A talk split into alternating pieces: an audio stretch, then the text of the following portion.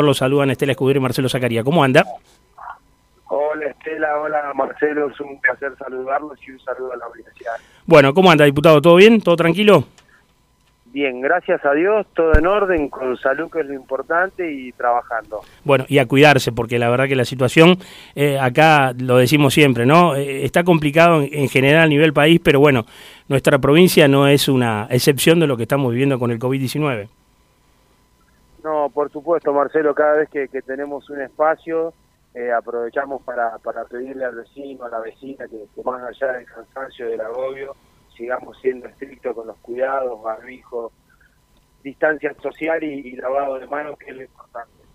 Bueno, diputado, se está hablando y mucho eh, del proyecto del Tucutucu, ¿no? Eh, bueno, eh, días atrás tuvo una reunión con el presidente de Vialidad Provincial, donde hablaron de lo que es este anteproyecto y de la posibilidad para pavimentar la ruta provincial número 35 que conduce hasta el Paso El Bello, que es la ruta de ingreso al Tucutucu. ¿Cómo, cómo está viendo esta situación? Sí, pese al contexto de pandemia, que es lo que marca el ritmo de la, de la agenda legislativa, las cuestiones sanitarias, económicas y sociales que, nos da el COVID, seguimos trabajando en una agenda paralela que tiene que ver con con mirar al futuro y con poder desarrollar nuestra provincia, en este caso impulsando el proyecto que es un viejo sueño, un anhelo de, nuestros pioneros, que también supo impulsar muy fuertemente Selva Judith Forman, también trabajó el diputado mandato cumplido Prineto, Alejandro Chiqui Victoria, en ese caso con lo que era el proyecto de COCOVID. En este caso, como siempre digo, Marcelo, bajo las órdenes de Alicia, creo que la novedad en este caso va a pasar por, por lograr la concreción, la materialización de, de, este sueño y este trabajo en forma conjunta con los distintos entes de infraestructura de, del Estado, en general bajo la órbita de, del Ministerio de, Economía. Mantuvimos una reunión en último término con, con el doctor Gómez Google, con Mauricio, sí. presidente de Vialidad, pudiendo dialogar sobre lo que va a ser el proyecto, en este caso un anteproyecto, para poder pavimentar la, el acceso a, a Tucutucu. Uh -huh. A ver, a la, la, eh, diputado, a la gente que no, que, no, que no conoce el lugar, que no tuvo la posibilidad, o por lo menos que no, no escuchó, a ver, ¿qué, qué, qué lugar turístico sería precisamente, si se concreta todo esto, el Tucutucu? Bueno, para, para ubicarnos geográficamente, podríamos decir que en el mar está San Julián, en la estepa está Gobernador Gregores, y en la cordillera está Tucutucu, está en este bolsón deshabitado que está entre el lago Posadas al norte y al sur eh, la localidad de, de y eh, la verdad que es un, un, valle realmente muy bello, muy lindo que tiene muchísimos atractivos turísticos para ofrecerle al mundo. La, la idea es replicar los exitosos ejemplos de, de Calafate, de Chaltén, sí. complementar la, la industria ganadera que hay centenarias en la zona las familias propietarias de esos campos por más de 100 años son quienes, quienes han custodiado este vergel y poder complementar esa actividad ganadera de la, de la mano de la industria del turismo, teniendo siempre en vista la, la protección de, del ambiente, preservar este recurso para las futuras generaciones. Y, y eso es en, en resumidas cuentas este proyecto tan lindo que, que nos llena de tanta ansiedad y de energía para poder concretarlo. Hoy fundamentalmente para ingresar a, esta, a, este, a este lugar tan bello, como bien dice usted, diputado, es fundamental la pavimentación y los trabajos que van a tener que realizar a futuro, ¿no? Siempre mirando, mirando para más adelante. Sí, tal como, como sucedió en el caso de los ejemplos que citamos, de Calafate, yo tengo mi recuerdo cuando éramos chicos, íbamos por, por Ripio, por asfalto hasta La Esperanza y de ahí sí. en adelante de todo Ripio, Ripio y hoy podemos ir, Marcelo, hasta el glaciar, incluso por, la carpeta asfáltica. Lo mismo pasó en, en. Es un proceso que, como todo proceso, tiene sus tiempos. Lo importante es mantenerse firme y trabajar día a día para, para poder concretar este, este anhelo que no tiene que ver solo con, complementar la, la industria del turismo, de la responsabilidad en materia ambiental, sino fundamentalmente poder generar fuentes de trabajo de la mano de esta industria tan pujante. Así que, como decíamos recién, hoy se puede acceder en vehículo eh, no hace falta que tenga una determinada característica, bueno, ahora si es en un vehículo, una camioneta 4x4. Mucho mejor, sí. Pero para poder desarrollar el turismo es importante la, infraestructura.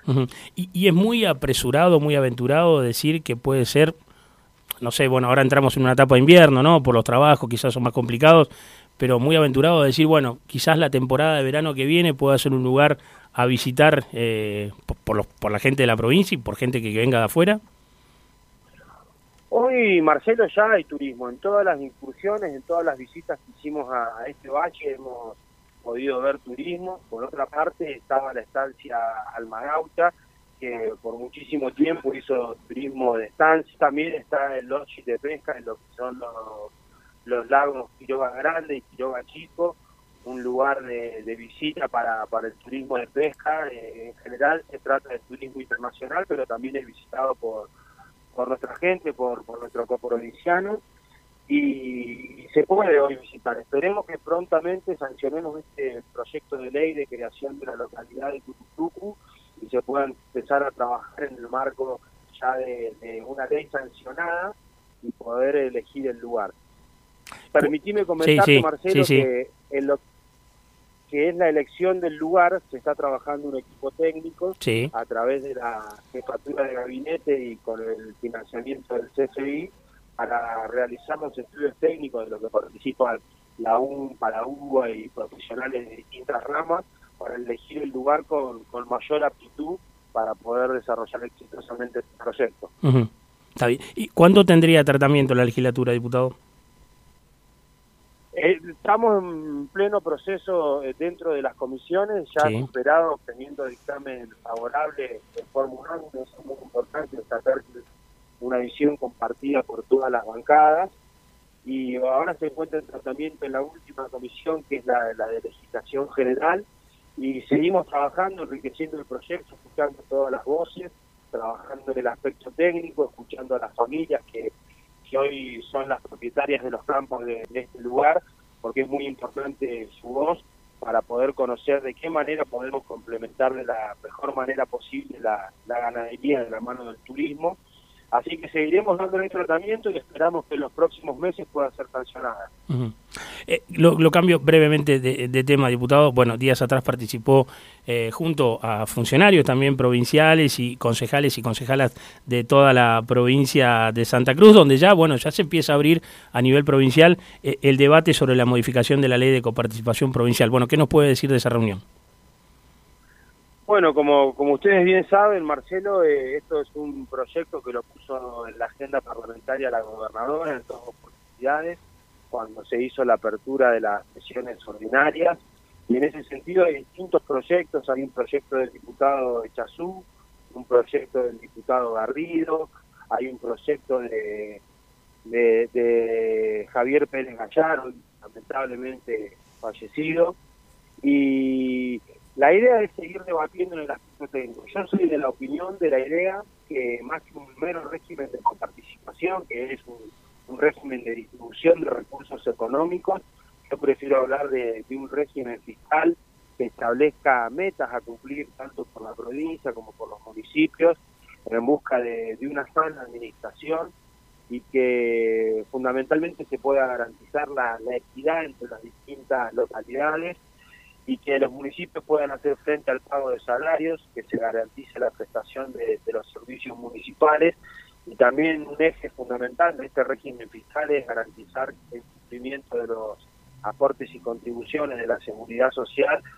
que tiene por objetivo fortalecer dos sistemas fundamentales para, para cualquier sociedad como son el sistema de salud y el sistema previsional. Así que creo que sería conveniente discutir un régimen fiscal y no solamente un régimen de distribución de, recursos económicos y fundamental lo que decía al inicio, garantizar la equidad en el desarrollo de, nuestras localidades. ¿Y, el consenso de todos los intendentes qué rol ocuparía eh, en este caso, Martín? Marcelo, estas son leyes fundamentales para la vida institucional de todas las provincias por eso son las denominadas leyes convenios, porque necesitan el acompañamiento de, todas las localidades. Y no solamente yo centraría la, atención en, en una persona, en un intendente, en una intendenta, sino fundamentalmente eh, el consenso de, la dirigencia política y la dirigencia en su conjunto. Es muy importante la participación de, la dirigencia de las cámaras empresarias, del sector gremial.